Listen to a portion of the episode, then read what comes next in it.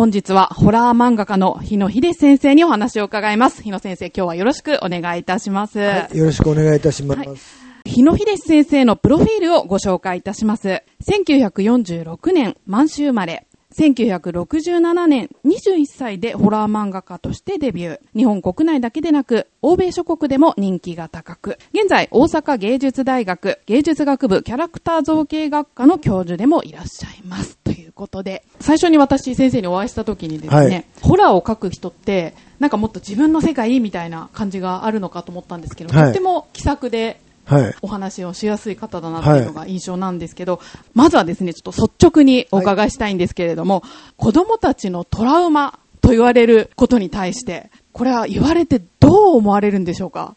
えーっと、うーん、まあ、トラウマにしようという思いもあったので、えーしてやったりっていうところと、自分に子供が生まれて、孫ができたときに、あー、ちょっとやり方間違ったかなと。両方ですね。やり方が違った。間違った、うん、同じトラウマだったらもっといい印象の王道を行くような漫画描きたかったんですけどもまあしょうがない自分の居場所を見つけてるうちになんかこんな世界観になったっていうところで、はいまあ、複雑であの入り乱れてます。最初はギャグ漫画を描きたかったっていうふうに、はい。自分の分野を確立するためにあえてホラーに行かれたっていうふうに聞いてるんですけど、はいはいはい。まあ、その際に、まず自分の絵を壊すことからっていうふうに伺ったんですが、すごく大変な作業だと思うんですけど、この時のお話を、うんあのーはい。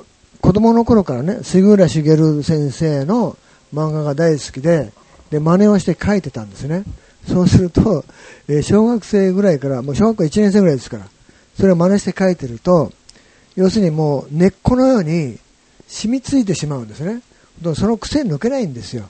で、えー赤塚不二夫に挫折をしてでギャグ漫画ダメと思った時にいろいろ試行錯誤して今の世界観にたどり着くんですけどもギャグ漫画で勉強してたもんですから絵が怖くならないんですよ、うん、あの異形とか非日常にならないんでそのためにだから、えーギャグ漫画はギャグ漫画で三頭身とか四頭身とかあるんですけどデフォルメと言ってね。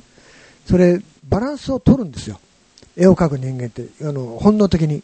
そうすると怖くならないんで、えー非日常性を出すために、えー崩す。崩すっていうのは実はすごい大変な作業で、えーそれをやるために、え数年間、費やしてしまったっていうことですかね。結果的にホラー漫画家として活躍されるわけですけど、はい自分ホラー向いてるって思ったきっかけは、えーっと、えーまあ、赤塚不二夫に挫折して、えー時代劇に挫折してで、あらゆるジャンルに全部挫折ですね。で、やることないな、自分漫画家無理かなと思った時に、同人誌仲間がある一冊の本を、えーちょっとこれ読んでみたらって渡されたんですね。それがあの、アメリカの SF 作家の、えレイ・ブラッドベリーっていう、えー入れ墨の男という、え厳密に言うとあのホラーホラーというかあの SF じゃないですね、え怪奇小説だと思います。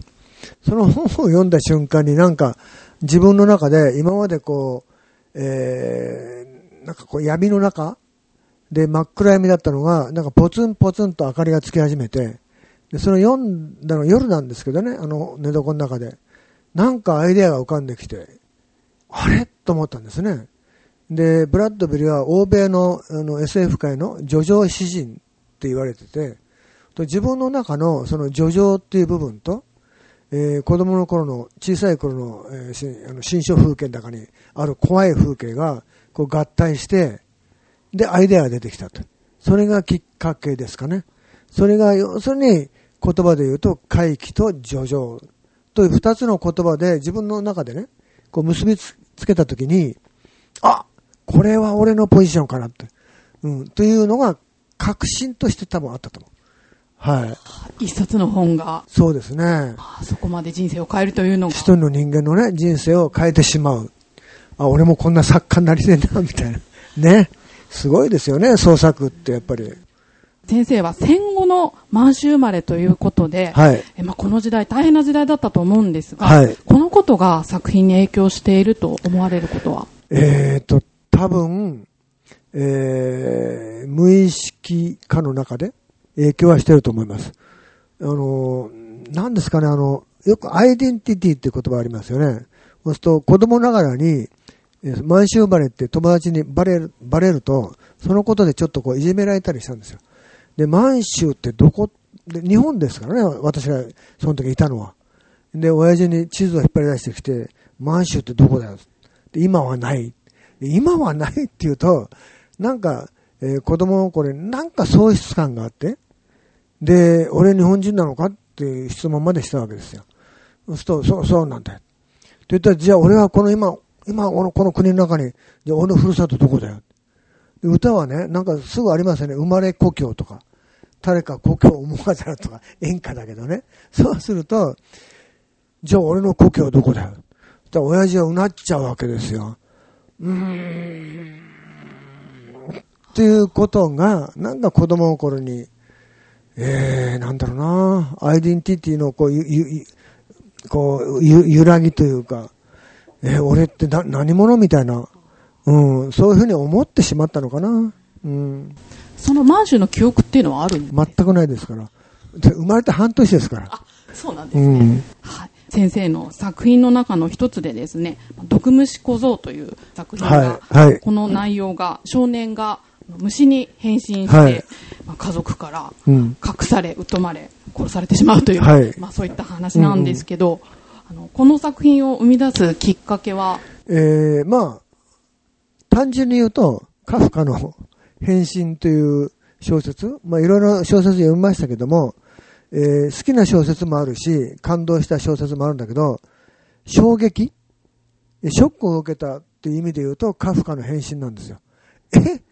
こんな小説ありと思ったんですよ。それがなんか、えー、漫画家をあの志すようになってからですけども、自分の中にあって、で、虫に変身してしまう、あれグレ、グレゴリーでしたっけ？あの主人公の名前が。で、あの、えー、絶対的な孤独感と、自分が 子供の時に、満州生まれでいじめられたりした、その、この国の中で俺って何なの？みたいなことが、きっとどっかで結びついてて、えー、返信を読んだ時に、あ、これいつか自分なりの作品にしたいと思ってたんですね。それで初めて単行本の書き下ろしっていう話が来て、だったらそれやってみようということで。で、子供向けに焼き直したっていうことですかね。この時のご自身の状況はどうだったんですか？えー、もうね、結婚して子供もいましたね。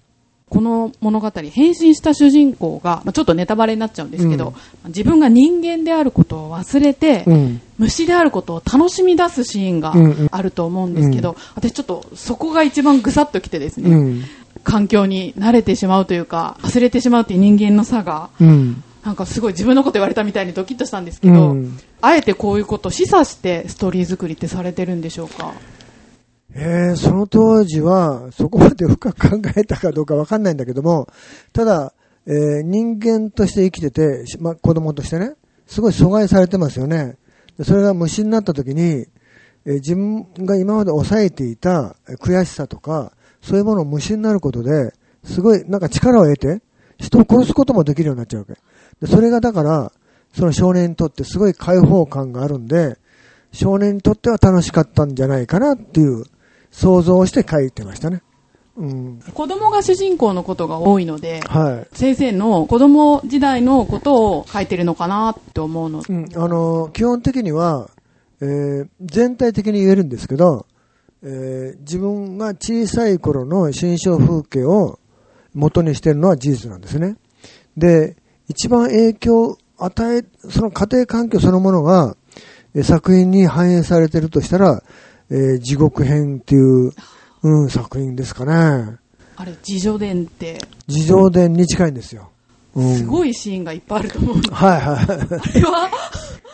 あのーはい、一応私も怪奇漫画家として、はい、えー、話としては、膨らましてます。